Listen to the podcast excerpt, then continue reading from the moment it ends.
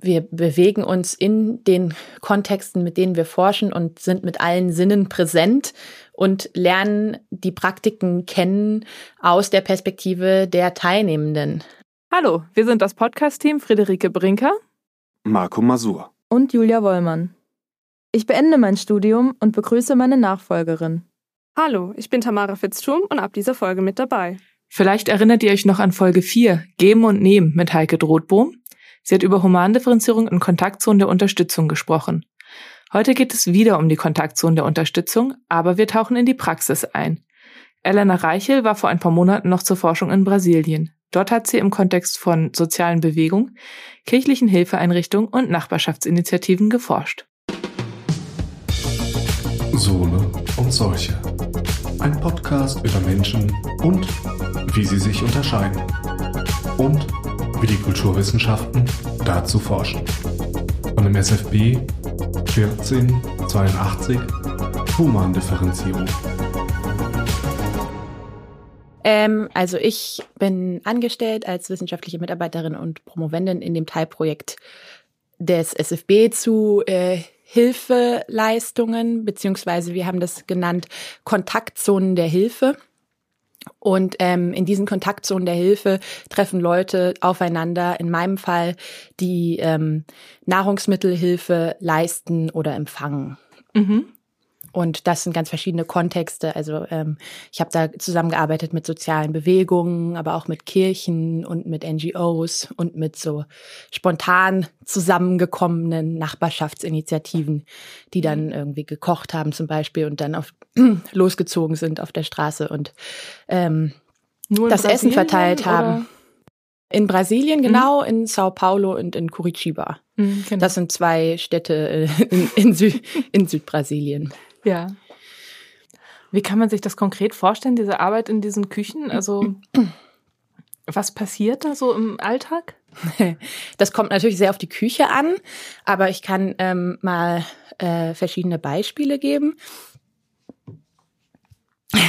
Also die Cosinha Solidaria der sozialen Bewegung, in der ich sehr viel mitgearbeitet habe, die ähm, kochen von Montag bis Freitag Mittagessen mhm. für Menschen aus ihrer Nachbarschaft. Also die sind in der, in der Peripherie von, von Sao Paulo in einem ähm, sozial benachteiligten, ähm, strukturell ähm, wenig ausgebauten ähm, Stadtteil und sind eben Teil dieser, dieser Besetzerbewegung. Naja, aber auf jeden Fall in dieser Küche kommen dann eben diese meist Frauen, meist ältere Frauen aus der Nachbarschaft zusammen, früh morgens, so gegen sieben, und fangen an, ähm, die Lebensmittel zu verarbeiten, die sie gespendet bekommen haben von Supermärkten oder vom MST, ähm, dem Movimento ähm, Sem Terra, mhm. also der, der Landlosen der Landlosen Bewegung, genau. Ich lache gerade, weil ja, dein Freund dazu gearbeitet hat. nee, ja, ja. ähm, naja, auf jeden Fall, ähm, das wird dann vorbereitet. Als erstes werden die beiden Klassiker vorbereitet, Reis und Bohnen, mhm. ähm, in riesengroßen Töpfen. Und dazu gibt's dann immer wechselnde Proteine, also entweder irgendwie sowas aus Soja oder Hühnchen oder Ei mhm. und Salat. Und das wird dann mittags in dieser Küche an die Leute aus der Nachbarschaft verteilt, was ganz unterschiedliche Leute sind. Also Menschen, die ähm, als MüllsammlerInnen arbeiten, Schulkinder, ähm, BauarbeiterInnen, Hausangestellte, Menschen, die da in der Region auf der Straße leben. Ähm, ja. Ja, also gar nicht nur unbedingt Leute, die auch Mitglieder dieser sozialen Bewegung sind. Das richtet sich explizit an die gesamte mhm. Nachbarschaft. Das ist quasi die, die soziale Bewegung ist auch eng verknüpft mit ähm, linker Politik in Brasilien und mhm. das ist quasi eine Initiative zur Bekämpfung sozialer Ungleichheit. Und ähm, wie funktioniert eigentlich deine Forschung? Also du fährst nach Brasilien und wie bereitest du das vor und was passiert dann, nachdem du gelandet bist? ja, also im, im Vorfeld habe ich mich schon mit einigen so ähm, informellen Hilfeorganisationen in Verbindung gesetzt. Das Praktische bei diesen Organisationen für meine Art der Forschung, also ich bin Ethnologin, wir arbeiten hauptsächlich mit teilnehmender Beobachtung. Das heißt, wir ähm, wir bewegen uns in den Kontexten, mit denen wir forschen und sind mit allen Sinnen präsent und lernen die Praktiken kennen aus der Perspektive der Teilnehmenden, mhm. also derer, die diese, diese Praktiken ähm, äh, alltäglich ausführen. Und ähm, in, in meinem Fall ähm, bin ich dann angekommen und habe häufig erstmal als freiwillige ähm, quasi dann äh, mitgearbeitet, also meine Forschung präsentiert, gesagt, wie ich, wie ich gerne die ähm, Gruppen kennenlernen würde und dann erstmal geguckt, okay, wie, wie arbeiten sie?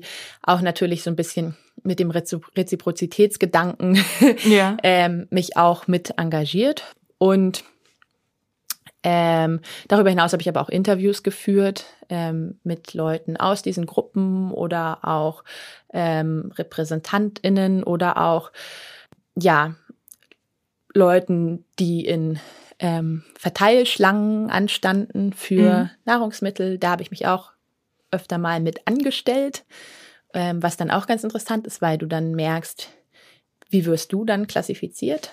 Ähm, ich meine, ähm, du fällst dann vermutlich in so einer Schlange auf als blonde Frau, oder? Ähm, jein. Also es kommt auch drauf an, wo man sich in Brasilien bewegt. Ja. Ähm, in Südbrasilien gibt es tatsächlich ziemlich viele blonde Leute, mhm. ähm, sehr viel ähm, Einwanderung aus ähm, der Ukraine, aus ähm, Deutschland, aus Polen, vor allem im 19. Jahrhundert, aber auch bis heute. Ähm, und äh, da habe ich mich angestellt in der Schlange und sah, glaube ich, aus wie ähm, eine Rucksacktouristin, mm, yeah. eine arme Rucksacktouristin, mhm. weil ich in dieser Schlange stand. Ja. Ich hatte so eine, die habe ich glaube ich heute auch dabei. Ich hatte so eine bunte Bauchtasche mhm. um. Und dann wurde ich erstmal auf Spanisch angesprochen und mir wurde ein Frühstück angeboten. Mhm. Wie haben die Leute reagiert auf deine Forschung? Ist es ähm ähm, ganz unterschiedlich. Also ähm, gerade von der sozialen Bewegung gibt es ein großes Interesse an meiner Forschung und da mhm. ähm, habe ich auch konnte ich auch toll zusammenarbeiten ähm, mit TeilnehmerInnen dieser Bewegung, die und ich habe auch ähm, als ich als meine Forschung zu Ende war eine, eine Köchin und eine ähm, Aktivistin die auch Köchin aus dieser Küche ist und die mitgegründet hat und jetzt aber auch politisch aktiv ist, ähm, habe die mitgenommen an die Uni und mhm. habe ähm, so ein bisschen meine Ergebnisse mit denen diskutiert. Mhm. Und das ist total hilfreich. Also das, das war, das war richtig ähm, schön, dass das irgendwie so geklappt hat, dass das so zusammengekommen ist. Also da arbeite ich auf jeden Fall eng mit denen zusammen. Mhm. In anderen Kontexten, wie jetzt zum Beispiel der Kirche, ist es besteht schon eher so eine gewisse Wissenschaftsskepsis, mhm. würde ich mal sagen insgesamt. Und ähm, aber ich habe keine, keine größeren Schwierigkeiten gehabt, trotzdem da zu forschen. Also es hat ein bisschen Zeit gebraucht, mehr mhm. Zeit gebraucht, bis ich ähm, das Vertrauen der Menschen so weit hatte, dass ich in dieser missionarischen Suppenküche mitarbeiten durfte. Also ich habe erstmal auch andere Sachen gemacht, Gottesdienste besucht, ja. ähm, äh, in so einem, äh, in so einem wie nennt man das, Second-Hand-Laden von dieser mhm. Kirche ähm, mitgearbeitet und ähm, auch, ja, einfach erstmal verschiedene Menschen da kennengelernt. Und dann ähm, war das aber kein Problem. Aber das, es, es kommt natürlich dann, oder es kam schon mal hin und wieder, ähm, ja, zu auf jeden Fall ähm, Situationen, wo es, wo es hätte zu Differenzen kommen können, aber mhm. ich, ähm, ja, habe mich dann immer eher versucht, auf meine Beobachterinnenposition zurückzuziehen. Mhm. Ja. Ja. Und ähm, was machst du dann? Also du hast dann quasi äh, beobachtet, dir wahrscheinlich ganz viele Notizen gemacht. Ja. Was machst du dann mit den Notizen?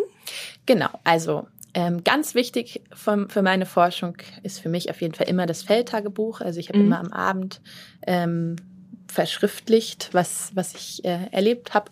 Ich habe ähm, Notizen und Protokolle und ähm, Audioaufnahmen von Interviews, aber auch von Diskussionen, die ich mit aufnehmen durfte, erstellt. Ich bin mit Leuten ähm, mitgegangen, sogenannte Go-Alongs, also Mhm. habe sie begleitet ähm, durch, äh, durch die Stadt, beispielsweise eine Person, die ich kennengelernt hatte bei einer Verteilung von der Kirche und der ist dann aufgetaucht auf einer Demonstration, die ich besucht habe und dann, ähm, also der hat da Essen abgeholt gehabt und dann habe ich ihn durch die Stadt begleitet und geguckt, ähm, wie wie ist die Perspektive, ähm, wie ist seine seine Perspektive als jemand, der da auf der Straße Mhm. übernachtet.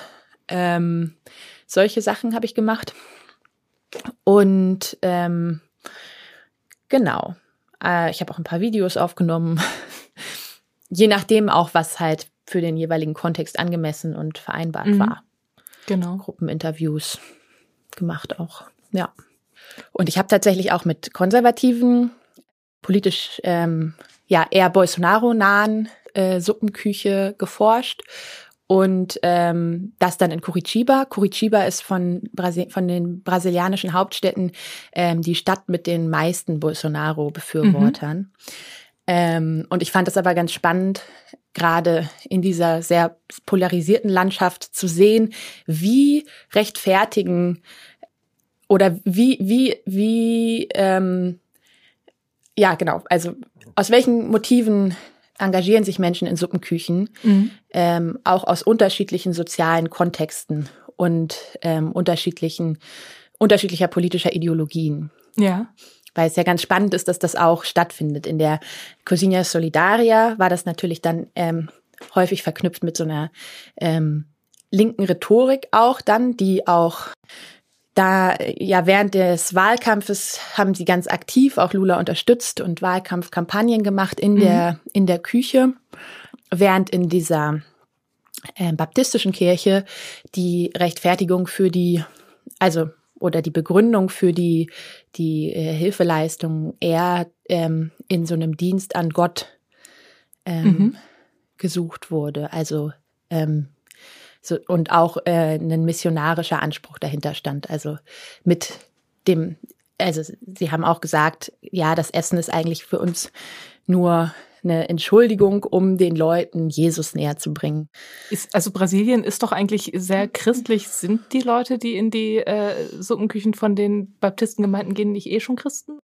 Das ist sehr unterschiedlich. Also ja, Brasilien ist sehr christlich, ähm, war traditionell sehr katholisch. In den letzten Mhm. Jahren haben vor allem evangelikale Gemeinden sehr viele KatholikInnen abgeworben.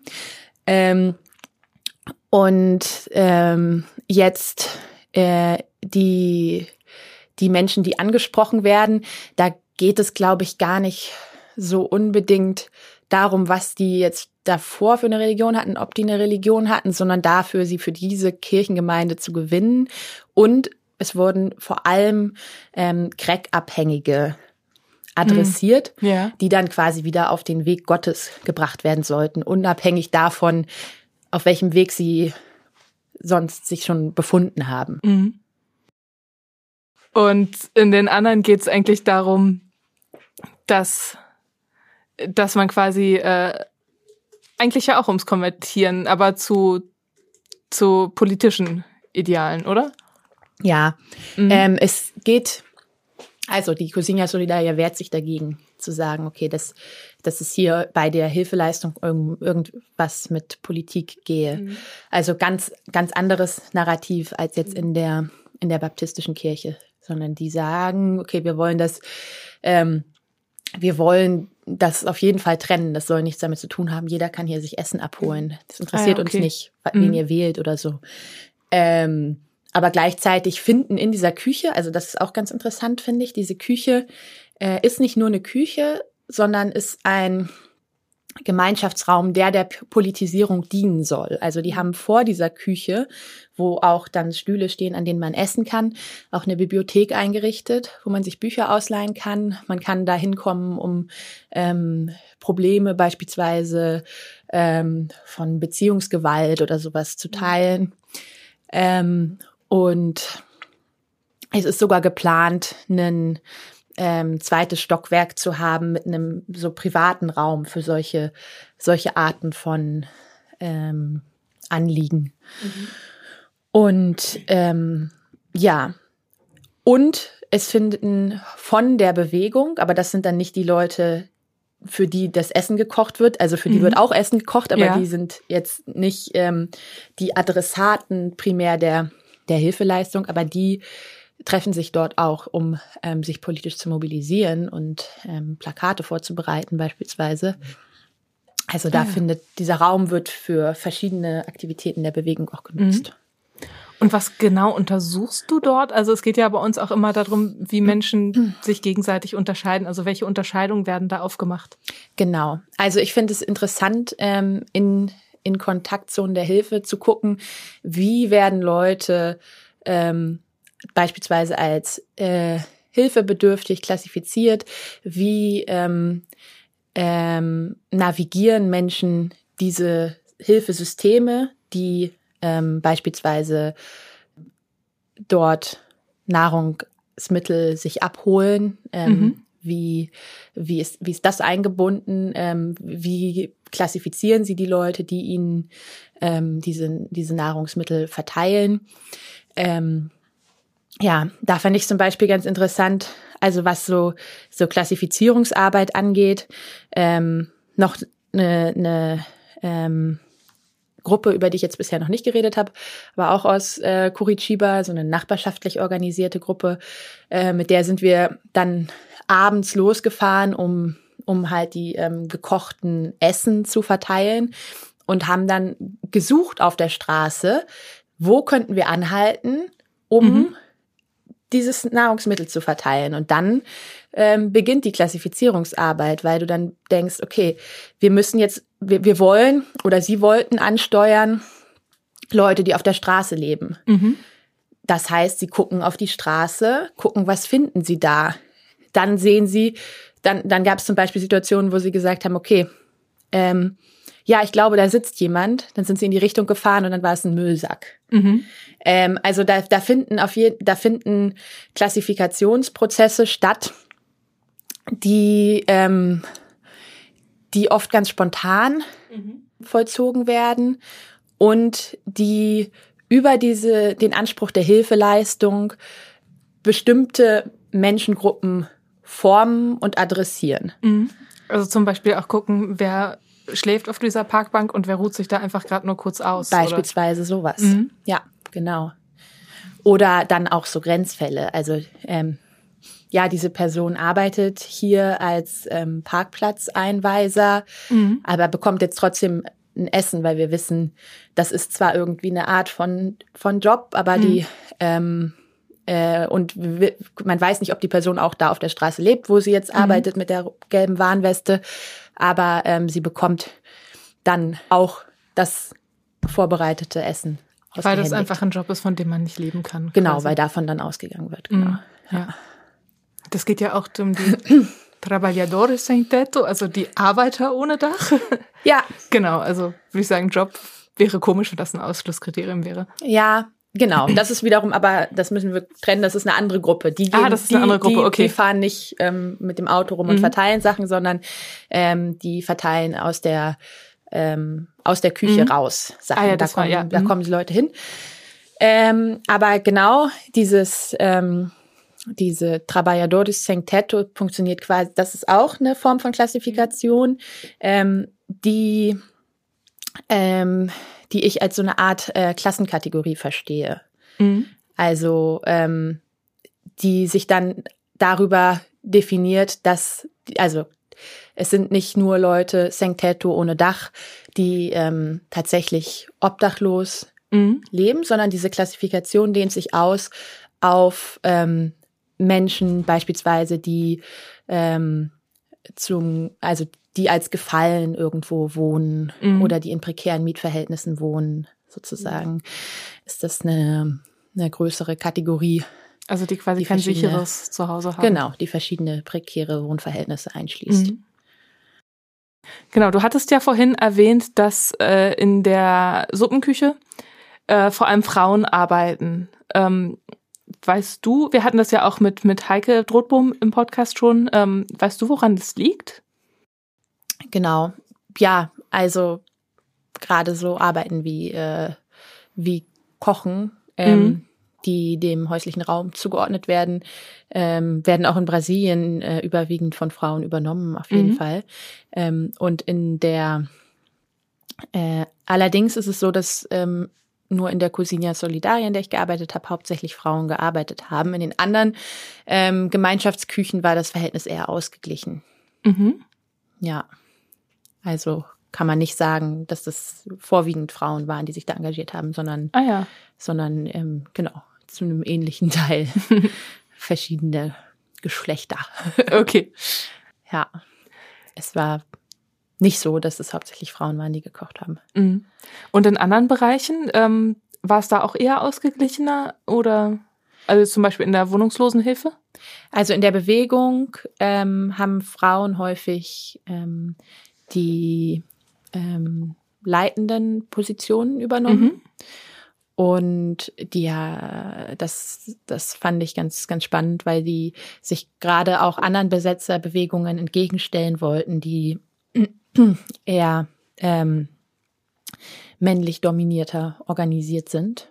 Und ähm, die haben damit auch in ihrer Organisation, also von den ähm, urbanen Besetzungsbewegungen ist das auf jeden Fall die größte, Mhm. ähm, haben sie sich erfolgreich etabliert.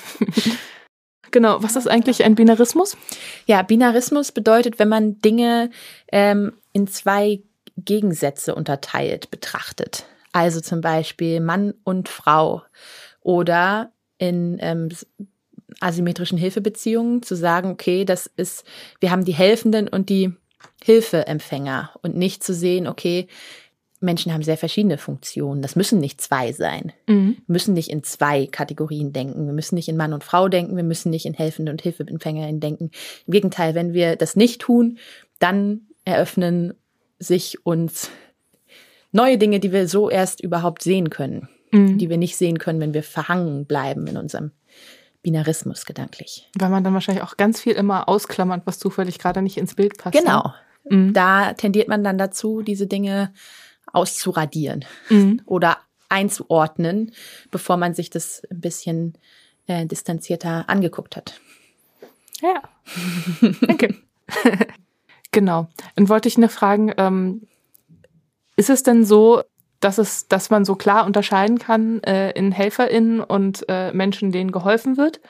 Oder gibt es da auch Überschneidungen oder Rollenwechsel oder sowas? Das haben wir ganz am Anfang ähm, festgestellt während unserer Forschung, dass es wichtig ist, diesen Binarismus zu überkommen, weil der unsere Forschungsperspektive ganz stark einschränken würde und weil es einfach ähm, faktisch oft nicht so klar zuordbare Rollen sind. Und das ähm, sieht man oft nicht, wenn man mit diesem Zuschnitt ins Feld geht. Deshalb haben wir uns für den Begriff der Kontaktzonen der Hilfe entschieden in unserem Projekttitel. Ähm, und das ist eben ein Raum, wo verschiedene Menschen zusammenkommen, die unterschiedliche Funktionen erfüllen. Und jetzt beispielsweise bei der Cousina Solidaria ist es eine Gemeinschaftsküche. Da kochen, wie gesagt, ähm, vor allem Frauen, die in dieser Bewegung aktiv sind. Aber an anderen Tagen sind es auch die gleichen Personen, die auch si- sich ähm, warme Mittagessen dort abholen. Mhm. Also das ist, wird als gemeinschaftliches Projekt mit einem emanzipatorischen Ziel verstanden. Und ist es in den Kirchen auch so? Ähm, in den Kirchen ist diese, wird diese Unterscheidung stark hochgefahren. Auch räumlich. Also die Kirche befindet sich in einem reichen Stadtteil von Curitiba. Da Mhm. wird auch gekocht. Und die, für die Verteilung fährt dann ein Bus mit, also ein kleiner Bus, so ein VW-Bus, ähm, mit den ähm, zubereiteten Suppen tatsächlich in dem Fall ins Stadtzentrum und in ein ärmeres äh, Viertel, das ähm, ja, in dem vor allem viele crackabhängige Menschen leben. Mhm. Und die äh, Crackabhängigen, die kommen aber nicht in die Kirche, um mitzukochen, oder? Was, in, was es in der Kirche ganz viel gibt, sind Leute, die zum Beispiel mal im Gefängnis waren oder mal ähm, eine Drogensucht hatten mhm. und die dann ähm, das auch immer als, als Überwindungsgeschichte erzählen, dass sie jetzt eben ähm, ja zu Gott gefunden haben und nun ähm, über die Praktik der, äh, des Kochens beispielsweise sein Werk mhm. ausführen. Ja, ah ja, schön. Ja. Also so sowohl diese Gleichzeitigkeit als auch, dass sich das einfach in der Biografie äh, wechselt. Ja, ja. Das gibt es viel auf jeden Fall. Ja. Aber es gibt auch Leute, die, ähm, die aus der Mittel, aus der gehobenen Mittelschicht kommen und, mhm. und sich da engagieren und das dann häufig als ähm, Möglichkeit zur Überwindung ihrer Depressionen oder sowas mhm. ähm, beschreiben. Ah ja. Ähm, was ich auch noch spannend fand, in deinem Blogartikel hast du ja auch noch geschrieben, dass ähm, in der Bewegung ähm, teilweise die Frauen, die, die in der Küche arbeiten, super religiös sind und Kirch Kirchensinger, äh, Kirchenlieder singen bei der Arbeit, während die, ähm, die Frauen in der Führungsebene eher dieses Politische ähm, in den Fokus stellen. Gibt es da eigentlich auch Konflikte oder?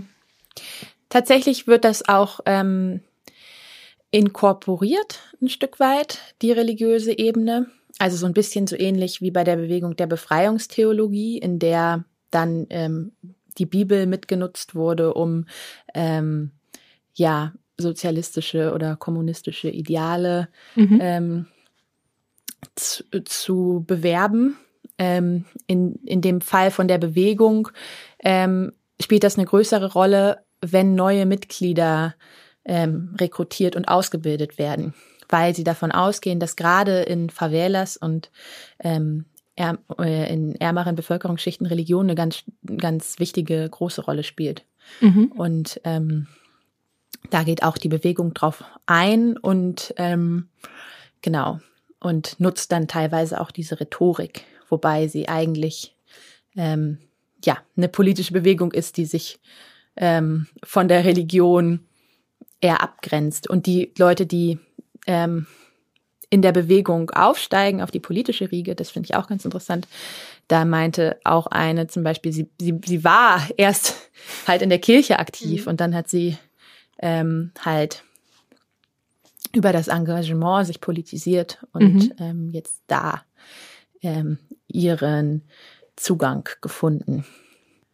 Ja, ja.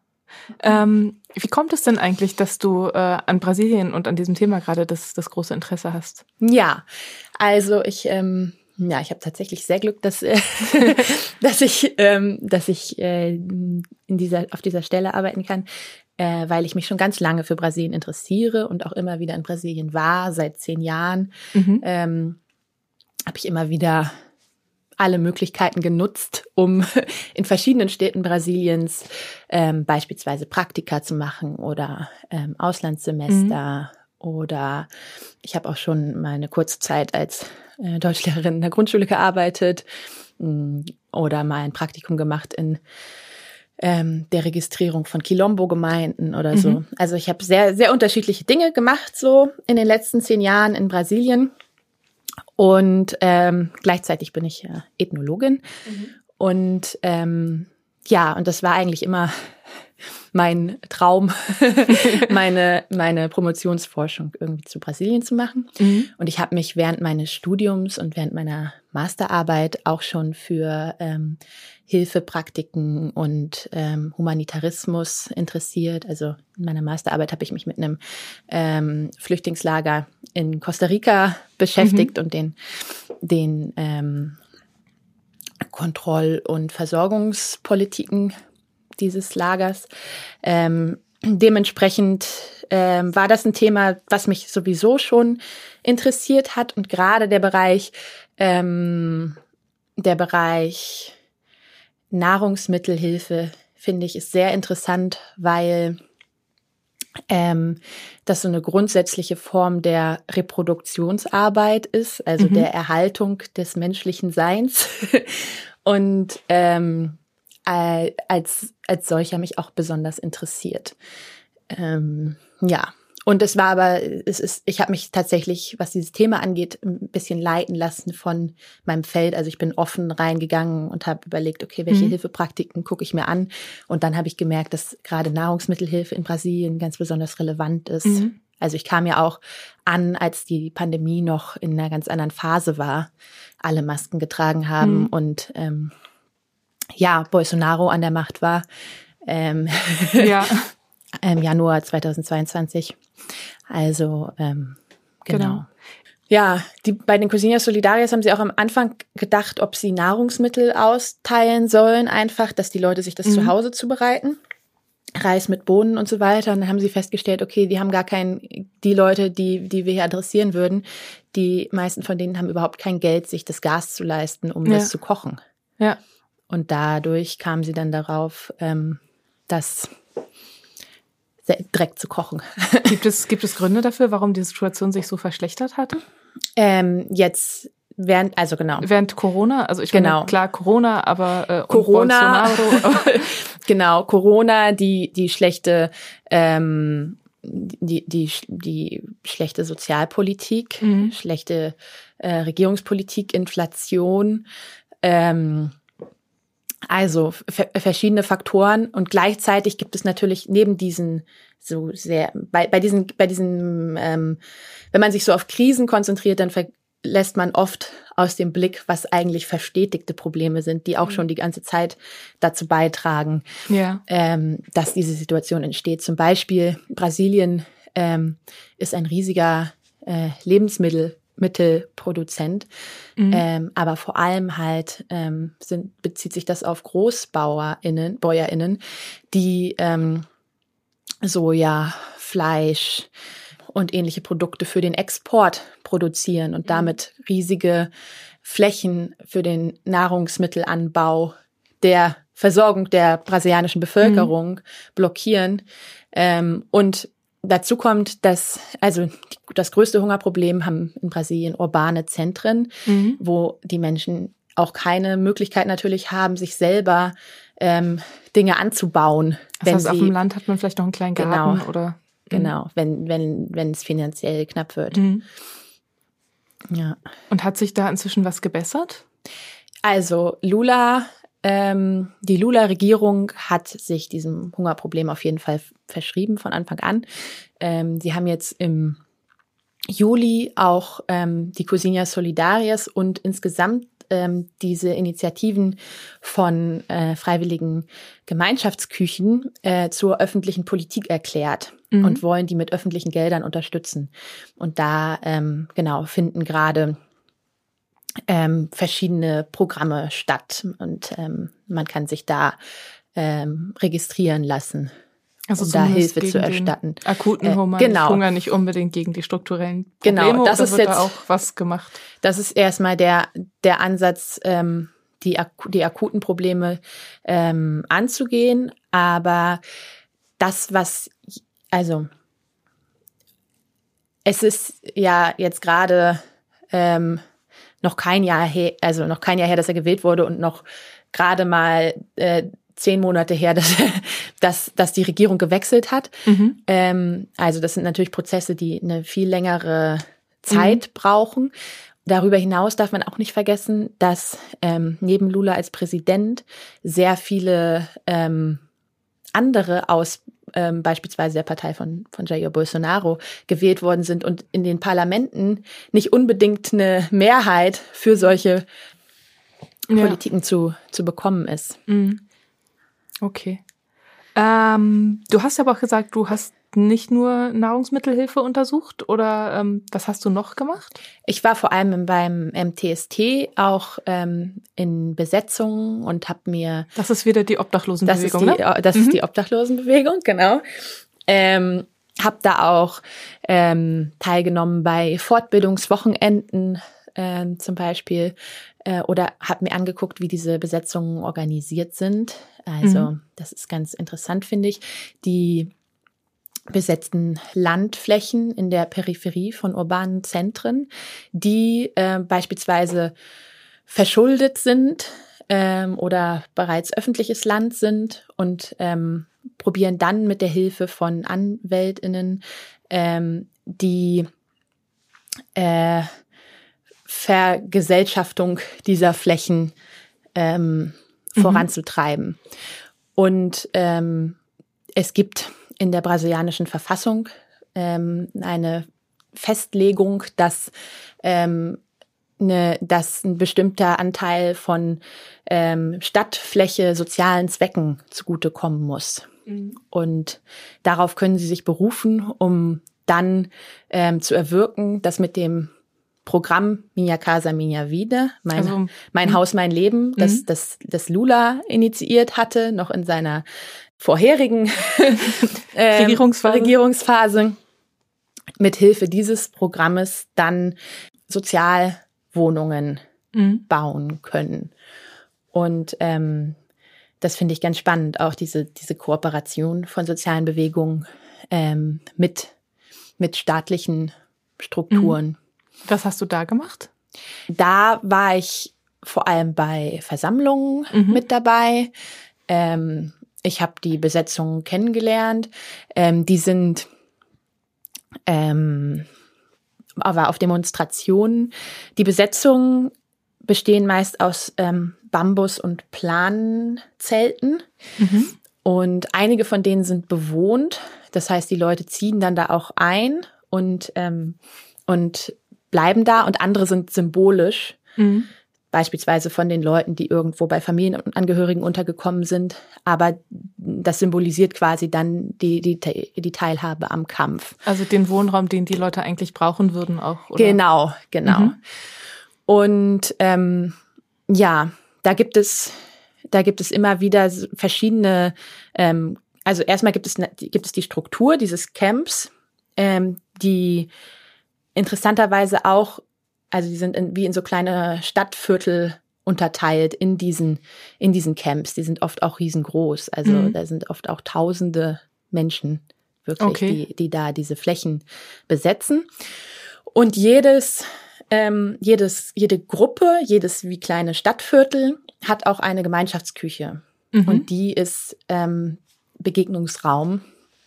Da habe ich auch mal ähm, mitgekocht, mal, ja. mal die Leute kennengelernt. Ähm, und das ist, finde ich, ganz spannend, wie quasi die Wichtigkeit von ähm, von Kochen und Versorgung mhm. ganz explizit mit einbezogen wird in äh, die politische Organisation und in den Kampf, weil klar ist, die Leute arbeiten, mhm. ähm, die meisten in prekären Jobs. Und gleichzeitig muss aber dieser Aktivismus irgendwie gewährleistet sein. Und dafür sind so Zusammenkünfte bei gemeinsamen Essen zum Beispiel eine, mhm. eine, eine sehr sinnvolle Organisationsform. Jetzt bin ich schon wieder bei den Küchen gelandet. Also ich, ja. bin, ich bin auch immer wieder irgendwie da gelandet. ja. Ja. Und das ist, wie, wie ist das Leben in diesen ähm, Zeltstätten? Also so stelle ich es mir jetzt vor. Ich stelle mir das sehr, sehr schwierig vor, in so einem in so einer provisorischen Zeltstadt zu leben mit auch Hygiene, Wasser. Ja, ähm, das ist, bauen die Menschen, die da leben, alles selbst auf. Mhm. Ähm, da gibt es immer Menschen, die viele Erfahrungen damit schon haben, weil sie mhm. beispielsweise auch für die Stadt arbeiten und da irgendwelche Stromleitungen verlegen oder ähm, Klempner sind oder so. Und da entstehen dann relativ schnell ähm, natürlich noch recht provisorische Strukturen, mhm. Aber das wird immer grundsätzlich auf jeden Fall sichergestellt. Ja. Und wie gut sind die Chancen, dass man dann tatsächlich da irgendwann richtige Häuser und hat und da ganz offiziell und legal wohnen darf? Ja, das hängt natürlich immer von, von den ähm, politischen Gegebenheiten der Zeit jeweils ab. Also es gibt auch viele von diesen Besetzungen, die gewaltsam aufgelöst werden und, mhm. ähm, und zerstört werden und andere äh, enden in wunderschönen Sozialwohnungen, wie beispielsweise die Besetzung hinter der Küche, mhm. in der ich gearbeitet habe. Mhm. Da stehen jetzt Hochhäuser, die ähm, eben durch den Kampf um Wohnraum der Bewegung ähm, erreicht worden sind. Mhm. Ja. Und die Humandifferenzierung, die du dir anguckst, sind aber eher diese, diese spontanen, wie wird jemand als äh, hilfesuchend oder als das hat verschiedene ähm, Dimensionen. Also es gibt diese, es gibt diese spontan affektive mhm. Dimension, dann gibt es bürokratische Verfestigungen von mhm. Kategorien. Ähm, wie zum Beispiel dann als Wie zum Beispiel ähm, Pessoa em situação de rua. Also das wäre wär übersetzt als Mensch im, in Straßensituation. Das wäre mhm. zum Beispiel so ein ähm, Begriff, der gerade Konjunktur hat, um Obdachlose zu benennen. Mhm. Und der taucht jetzt auf in ähm, Statistiken beispielsweise ähm, und wird von ähm, einigen zivilgesellschaftlichen Organisationen auch als der bessere Begriff beworben, im, im Gegensatz zu ähm, Morador de Rua, was Straßenbewohner wäre, mhm. wo so eine essentialisierende Festschreibung mit verbunden wird.